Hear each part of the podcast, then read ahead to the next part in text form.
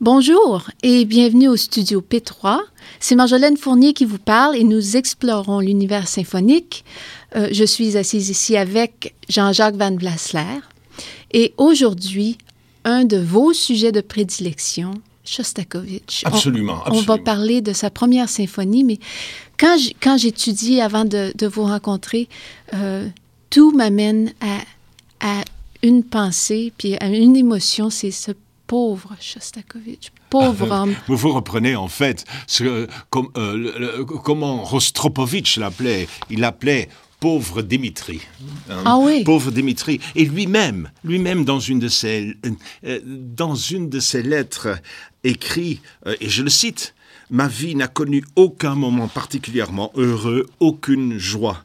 Elle a plutôt été grise et terne. Et pourtant, voilà un homme, voilà un homme qui a, un, adoré les femmes, deux, adoré le soccer. C'était deux de ces grands moments dans la vie. Il y a eu beaucoup de femmes. C'était un homme euh, euh, à femme, et puis en même temps qui adorait, adorait ce qu'on appelle en Europe le football.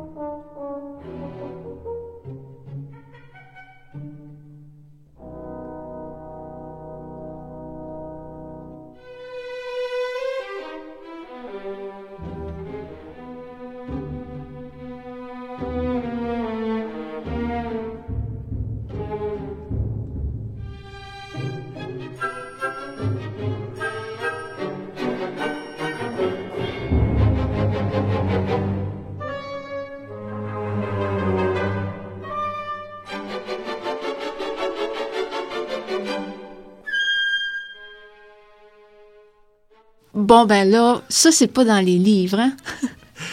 ça fait que ce qui est, ce qui est assez plaisant, c'est qu'on va étudier euh, sa première, première symphonie. Et puis, ça, ça veut dire qu'on va éviter tout le.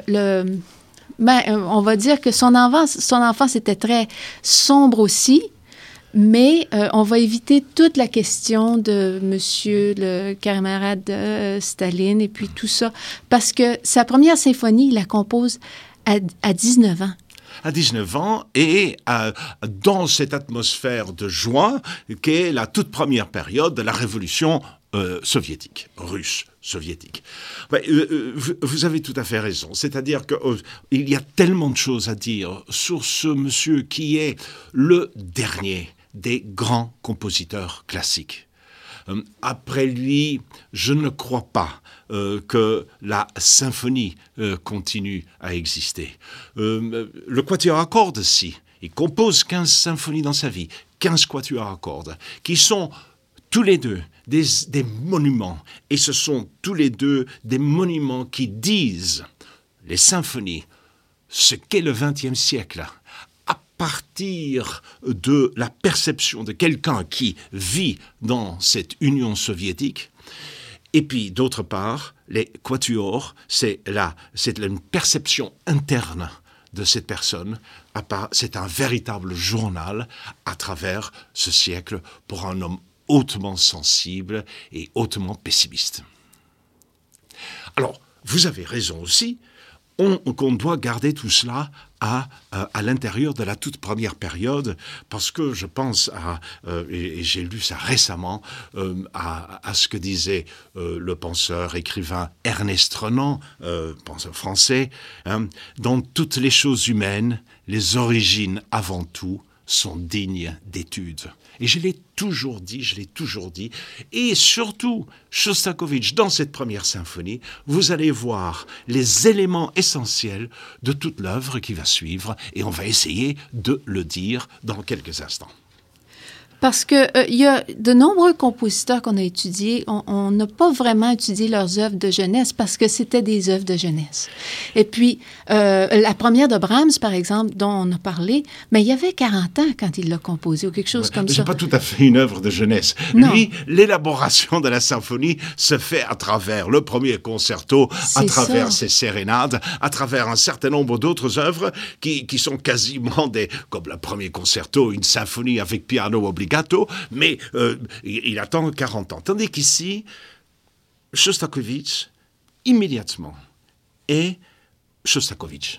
C'est impressionnant. Quand on écoute la symphonie, c'est impressionnant comment son, son utilisation de l'orchestre. Il l'utilise, puis il était là avant, il était étudiant quand euh, c'est une espèce de... Oui, il était l'étudiant de, de, de, de, de, euh, Glazunov. de- Glazunov était le directeur à ce moment-là Ouais. du euh, euh, conservatoire de Saint-Pétersbourg. Et son professeur était Maximilian Steinberg, qui était le beau-fils de Rimsky-Korsakov. Et je dois dire que l'orchestration euh, de Rimsky-Korsakov passe assez, assez à travers ses premières œuvres de, de Shostakovich, l'orchestration. Euh, mais, mais pas beaucoup plus que cela.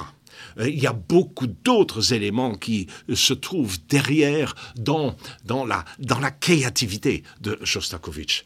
Et on pourra y revenir à un moment ou l'autre. Mais enfin, ce que je voudrais vous montrer, c'est cette atmosphère dans laquelle il grandit. hein. Son père, qui est, qui est scientifique, qui, qui va devenir qui va travailler pour le gouvernement à un moment donné euh, et qui euh, qui est musicien mais enfin qui euh, qui aime la musique. Tandis que la mère est, est pianiste. La mère est pianiste et euh, ses premiers cours ça va être avec sa maman au piano à 9 ans. Il va aller très vite. Alors euh, il va aller très vite au conservatoire. Il a 13 ans lui aussi comme euh, Prokofiev. Euh, il est né, ah, il faut le dire, en 1906, et c'est une très mauvaise période, 1905. En 1905, euh, il y a les premiers éléments de révolution euh, dans les rues de... Justement, euh, euh, Saint-Pétersbourg, Euh, il y a la, révolte des marins du, du, Potemkin. Il y a, à la fin de l'année, je crois, euh, 2 millions de personnes dans les rues et qui paralyse euh, l'entièreté du pays. Euh, ce sont des, révoltes euh, et- il y a une sorte parce qu'il y a de plus en plus de prolétariat, étant donné qu'il y a aussi de plus en plus d'usines et de plus en plus d'industries. Et, le pays ne sait pas très bien convertir dans un, nouveau monde. Et puis ça va aboutir, bien sûr, en 1917. En 1917, ben, ben, il a quoi? Il a 11 ans. C'est encore un tout petit garçon. Et c'est un petit garçon qui, euh, avec, avec des copains au conservatoire, va composer une œuvre à trois, euh, v- 24 préludes pour piano. Et j'en arrive à une deuxième remarque. Je vous ai parlé de Rimsky-Korsakov tout à l'heure pour la. Eh bien, les préludes, les, ces préludes pour piano, c'est, ce n'est pas du Chopin. C'est, ce sont des préludes qui sont qui sont basés beaucoup plus sur euh, sur Jean-Sébastien Bach. Alors Jean-Sébastien Bach va être extrêmement important dans la vie de euh, de, de, de Shostakovich. Euh, plus tard, euh, je me suis dit que je n'allais pas parler de plus tard, mais enfin, en 1948, juste après la guerre, et son premier voyage à l'extérieur va être dans la ville de Dresden. Vous savez, cette ville qui a été complètement euh, détruite euh, par les bombardements britanniques et américains. Et euh, nous sommes, euh, il est là, il est profondément, profondément touché, et il va équi- écrire ces magnifiques 24 préludes et fugues. Euh, qui sont un chef-d'œuvre euh, pour le piano, dans laquelle, bien sûr, il y a toutes sortes d'idées qui flottent et dans lesquelles il dit un certain nombre de choses cachées à l'intérieur de ses œuvres. Bon, voilà. Il est, euh, Jean-Sébastien Bach va être extrêmement important. Et puisque je suis sur cette lancée, je vais vous dire qu'il y a encore trois compositeurs qui vont former cet univers créateur, c'est Beethoven, son grand héros. Beethoven, dont il possède la force d'abstraction innée la force d'abstraction innée, c'est-à-dire que a un côté spirituel, une, une quête spirituelle. Alors tout cela va se retrouver Peut-être pas tout à fait dans la première symphonie, mais plus tard dans le développement de son œuvre. Il y a bien sûr chez lui, et on va y revenir aussi, mais je veux en profiter pour l'instant, euh, bien sûr l'influence de Gustave Mahler, des grandes symphonies de Gustave Mahler. C'est le Mahler de la plaine sibérienne. Je me suis toujours dit que euh, si Mahler avait vécu euh, en Union soviétique, c'est ainsi qu'il aurait probablement composé aussi ses œuvres. Et derrière tout cela, il y a quand même euh, Moussorski. Moussorski, cette, musique profondément russe, et que lui, Shostakovich, et ce n'est pas un hasard, euh, va réorchestrer pour un des, opéras, Covancina par exemple. La Covancina va être réorchestrée par Shostakovich. Euh, d'autre part, à la fin de sa vie, ou vers la fin de sa vie, il va orchestrer les chants et les danses de la mort de Moussorski. Tout cela, c'est extrêmement proche. Alors, vous voyez le nombre de personnes derrière Shostakovich. Il y a ce jeune homme qui est brillantissime, qui est entouré d'un un cercle de copains, bien sûr, et enthousiaste aussi pour cette révolution qui, enfin, va changer le monde pensait-il. Il y a... Euh, euh, vous savez, son, professeur Steinberg était, extrêmement gentil avec lui, mais enfin, il ne va pas l'imiter. Quand on écoute les œuvres de, Steinberg, on, sait que c'est du, post-Tchaïkovski, euh, matinée de Rimsky-Korsakov, et puis c'est très sympa. Mais Steinberg va le pousser dans, sa, dans son style à lui, il va le laisser s'épanouir, ce qui est, ce qui est la caractéristique d'un très bon professeur. Ah, ça, oui, et, Glazunov, qui était le directeur du conservatoire, va euh, lui dire, quand il voit la première symphonie, en disant Oui, oui, il faudrait changer ceci, il faudrait changer cela et cela ici, bon, ben, faire quelques petites transformations. Et Shostakovich, à 19 ans, lui a gentiment, euh, l'a gentiment remercié et lui a dit merci. Et puis, il ne l'a pas fait. Euh, c'est très clair. C'était un homme qui avait une volonté de faire. Et il fallait l'avoir pour passer à travers cette période absolument euh, dure et incertaine euh, qu'était la période soviétique qui allait suivre.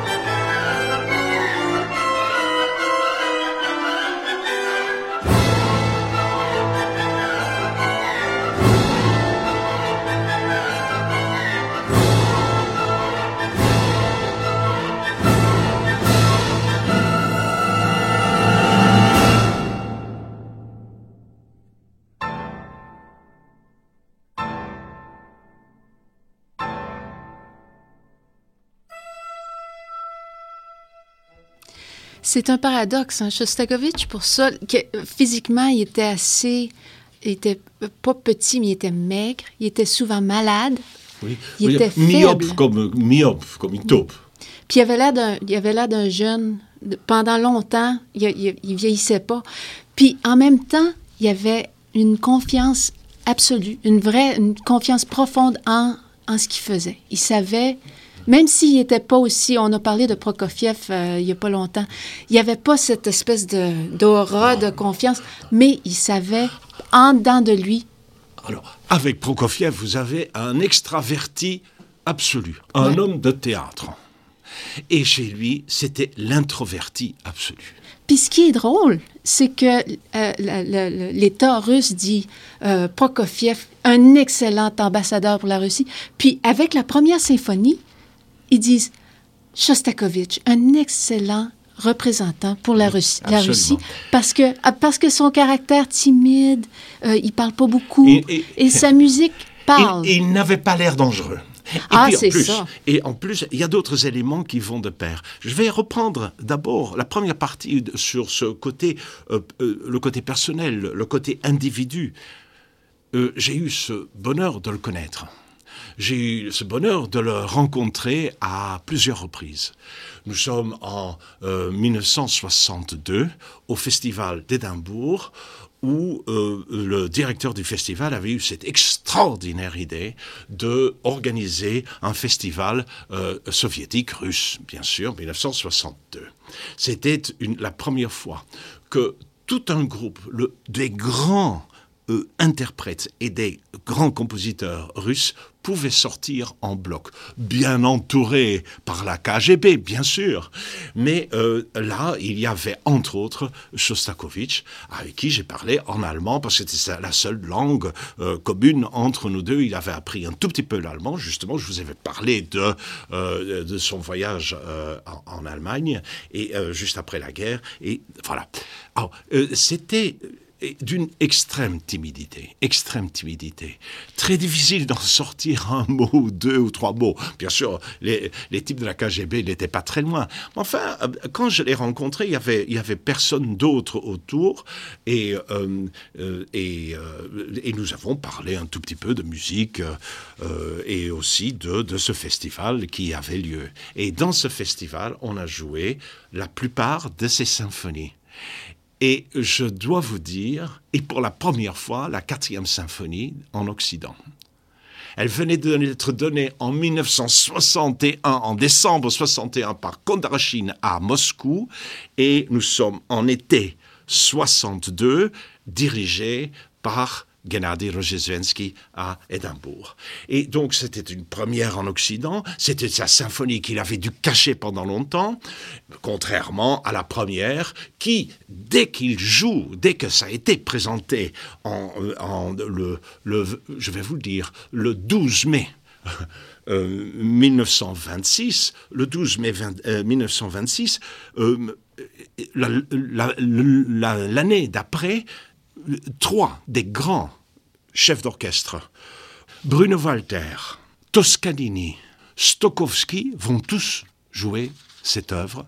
C'est une œuvre, tous les grands musiciens savent qu'il y a là un avenir en développement. Et euh, c'est une, des symphonies qui a la plus jouée en plus. On va venir aux détails de cette symphonie dans quelques instants. Alors, ça, pour, pour, pour, le, pour le personnage. Euh, D'autre part, pour, pour, pour, ce qui est de la symphonie, euh, il est à un niveau technique de maturité incroyable. Euh, et c'est pour les soviets à ce moment-là vraiment l'image de, de la nouveauté de, de, de, l'état post-révolutionnaire de, de, ce pays à ce moment-là. Et c'est pourquoi on lui demande immédiatement d'écrire une deuxième symphonie qui est, qui est une catastrophe, parce que c'est, enfin une catastrophe non, mais c'est pas une symphonie importante. La 2 et la 3 sont des commandites euh, sur la beauté du pays, et sur, donc qu'on ne joue quasiment pas, et elles sont beaucoup plus petites, elles sont en un mouvement, ce n'est que dans la quatrième symphonie où il explose réellement, enfin, euh, qui, et qui ne sera joué qu'en 1961, comme je vous l'ai dit, après ça. Alors voilà pour la période, et voilà pour ce jeune homme qui a bien sûr les, des influences de, de, de, ses maîtres dans la technique de l'orchestre, euh, comme Rimsky-Korsakov, mais aussi de Scriabine. Il y a des éléments de Scriabine hein, et euh, des influences du cercle de jeunes compositeurs autour de lui. Et je voudrais signaler un nom que l'histoire a complètement oublié, un de ses copains qui était avec lui et qui composait, qui s'appelait Michael Kvadri et qui, en 1933, va être une des premières victimes de la grande terreur stalinienne dont il va être assassiné en 1903, 1933. Euh, alors, alors, de quoi s'agit-il? De quoi s'agit-il? C'est une symphonie en quatre mouvements. Symphonie en quatre mouvements. Il y a deux mouvements plus deux mouvements. Enfin, pourquoi est-ce que je dis ça? Parce que les deux premiers mouvements sont de transparentes et d'une, d'une, disons, d'une certaine simplicité. Mais j'ai dit d'une certaine simplicité. C'est beaucoup plus complexe que cela. Enfin, c'est d'une grande transparence. Et alors, les deux dernières sont beaucoup plus profondes, beaucoup plus, beaucoup plus, elles sont plus lourdes, elles sont plus, euh, plus épaisses. Euh, euh, dans, la, dans le tissu orchestral, beaucoup plus épaisses. Oh, qu'est-ce qu'il fait? Bah, il, joue au mauvais garçon dans les deux premiers. Dans, la symphonie commence par, deux instruments qui se répondent. Petit dialogue. Ah ah, dialogue, dialogue humain. Hum, il y a une trompette, il y a, un instrument, un autre instrument avant, un, un, tout petit air, un petit air comme si de rien n'était. Enfin, qui commence une symphonie, surtout sa première symphonie, sur un petit truc de rien du tout? Lui. Parce que on prend distance de cette musique qui est la musique austro-allemande, lourde, puissante, wagnérienne. Seulement, ce, jeune homme, à l'intérieur de tout ça, il aime beaucoup Wagner. il, sait très bien que la musique de Wagner, ce n'est pas rien. Et qu'il y a des moments de grande beauté. Alors, qu'est-ce qui va se passer? Alors, dans les deux premiers mouvements, il y a, il y a la prise de distance, la musique dite à la française, c'est-à-dire transparente. Et il joue avec cela, et dès que les instruments, dans les premiers mouvements, euh, tentent de, chanter un peu plus longtemps, hop, à l'intérieur de ça, il met un petit air d'un rien du tout, ouf, euh, comme il l'espiègle, et il danse à gauche et à droite. Et quand il arrive dans le troisième et le quatrième mouvement, d'un seul coup, il peut plus se retenir. Et puis vous avez du Wagner partout. Vous avez là-dedans euh, Tristan, vous avez dans le dernier mouvement euh, l'éveil de Brunhilde, de Siegfried. Et puis c'est extraordinaire. Et il intègre tout cela à l'intérieur d'une musique contemporaine. Alors les deux derniers mouvements sont des chefs-d'œuvre, déjà c'est pas euh, je, peux pas comprendre comment il peut, réussir à intégrer tout ça. Et puis chaque mouvement si je vous si je vous en passe 15 euh, euh, secondes vous allez dire ah ça c'est du Shostakovich. Il y a déjà son son sa couleur. Qu'est-ce que c'est ça? Et pas seulement cela. Pas seulement cela. Quelque part à l'intérieur du mouvement, il, il va déjà mettre sa signature.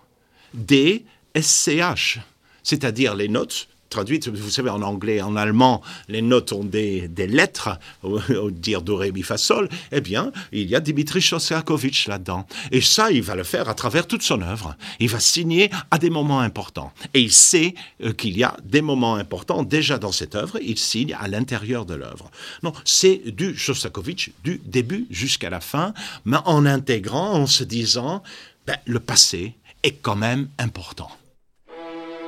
うん。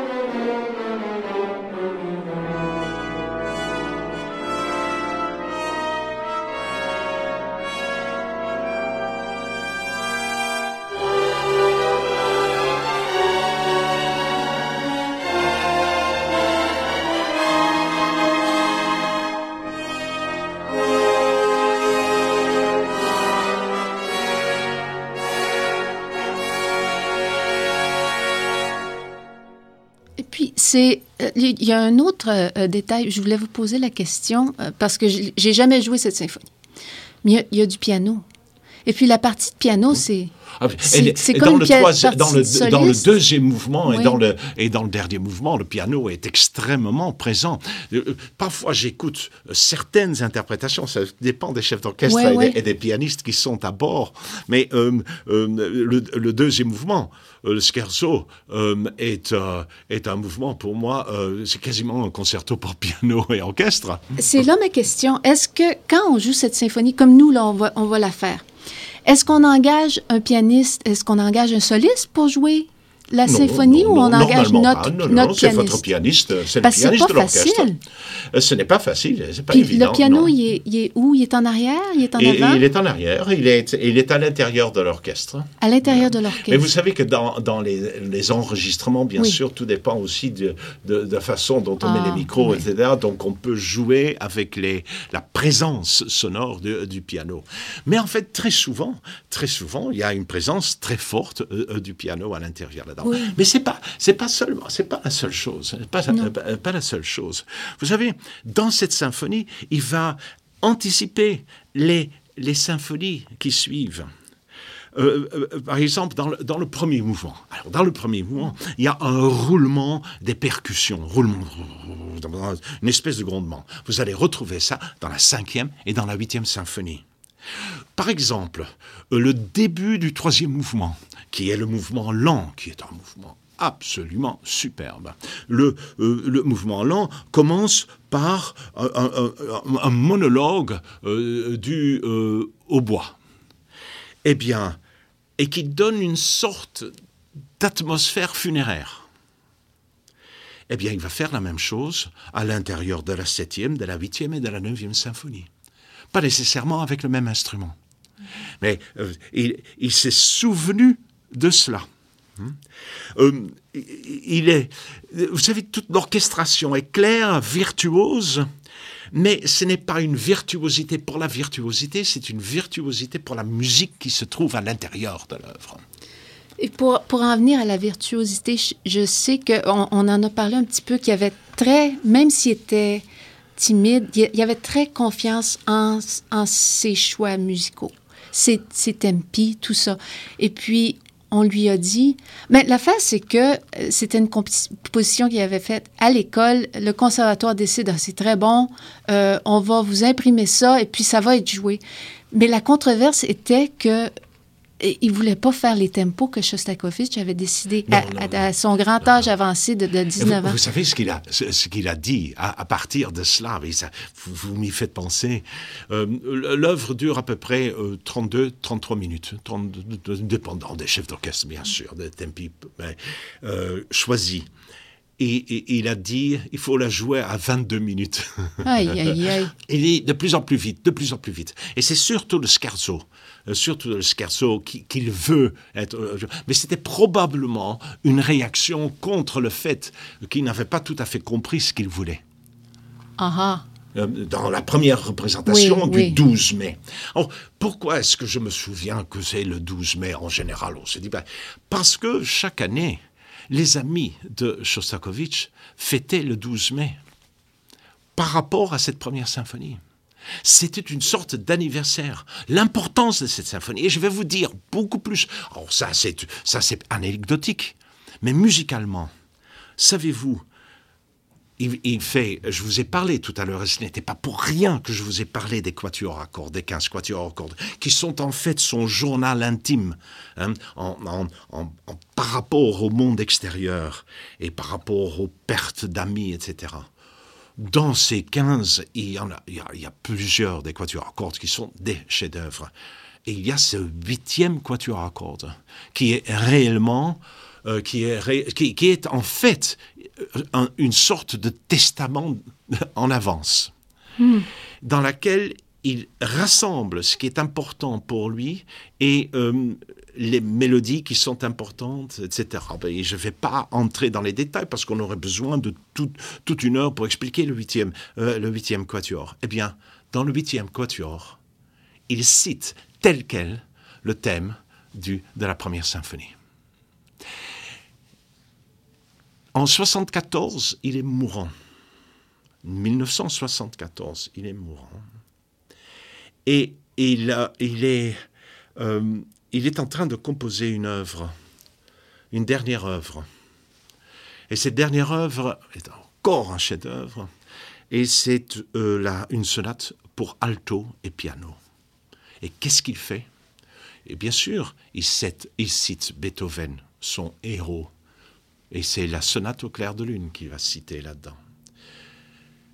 Mais il cite aussi la première symphonie, telle qu'elle. Plus voilée que dans, le huitième quatuor, mais il cite, de façon voilée, la première symphonie, la première grande œuvre et la dernière grande œuvre. Il a fait le tour. il savait qu'il mourrait. C'est absolument extraordinaire.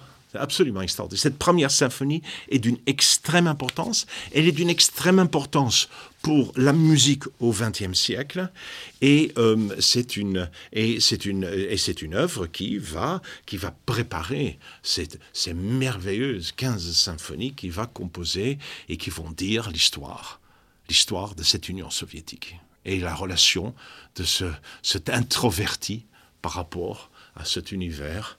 Vous savez, il, est, euh, il, était, euh, euh, il, était, il était très aimé, bien sûr, par ses, par ses musiciens, par, par, par, par tous ceux qui l'entouraient. Hein, le pauvre Dimitri de Rostropovitch, c'était... Mais Shostakovich disait, n'en parlez pas trop, écoutez ma musique et vous comprendrez. J'ajoute rien. Je vais vous remercier, Jean-Jacques. Merci mille fois. On pourrait parler longtemps eh hein, de, de, ce pauvre, pauvre Dimitri. Mais quelle grande musique, quelle grande musique. Puis il y a eu un beau cadeau, c'est que ça, ça l'a lancé en carrière. Il est devenu un grand compositeur tout de suite. Merci mille fois. J'ai hâte qu'on sorte. Je vous en prie.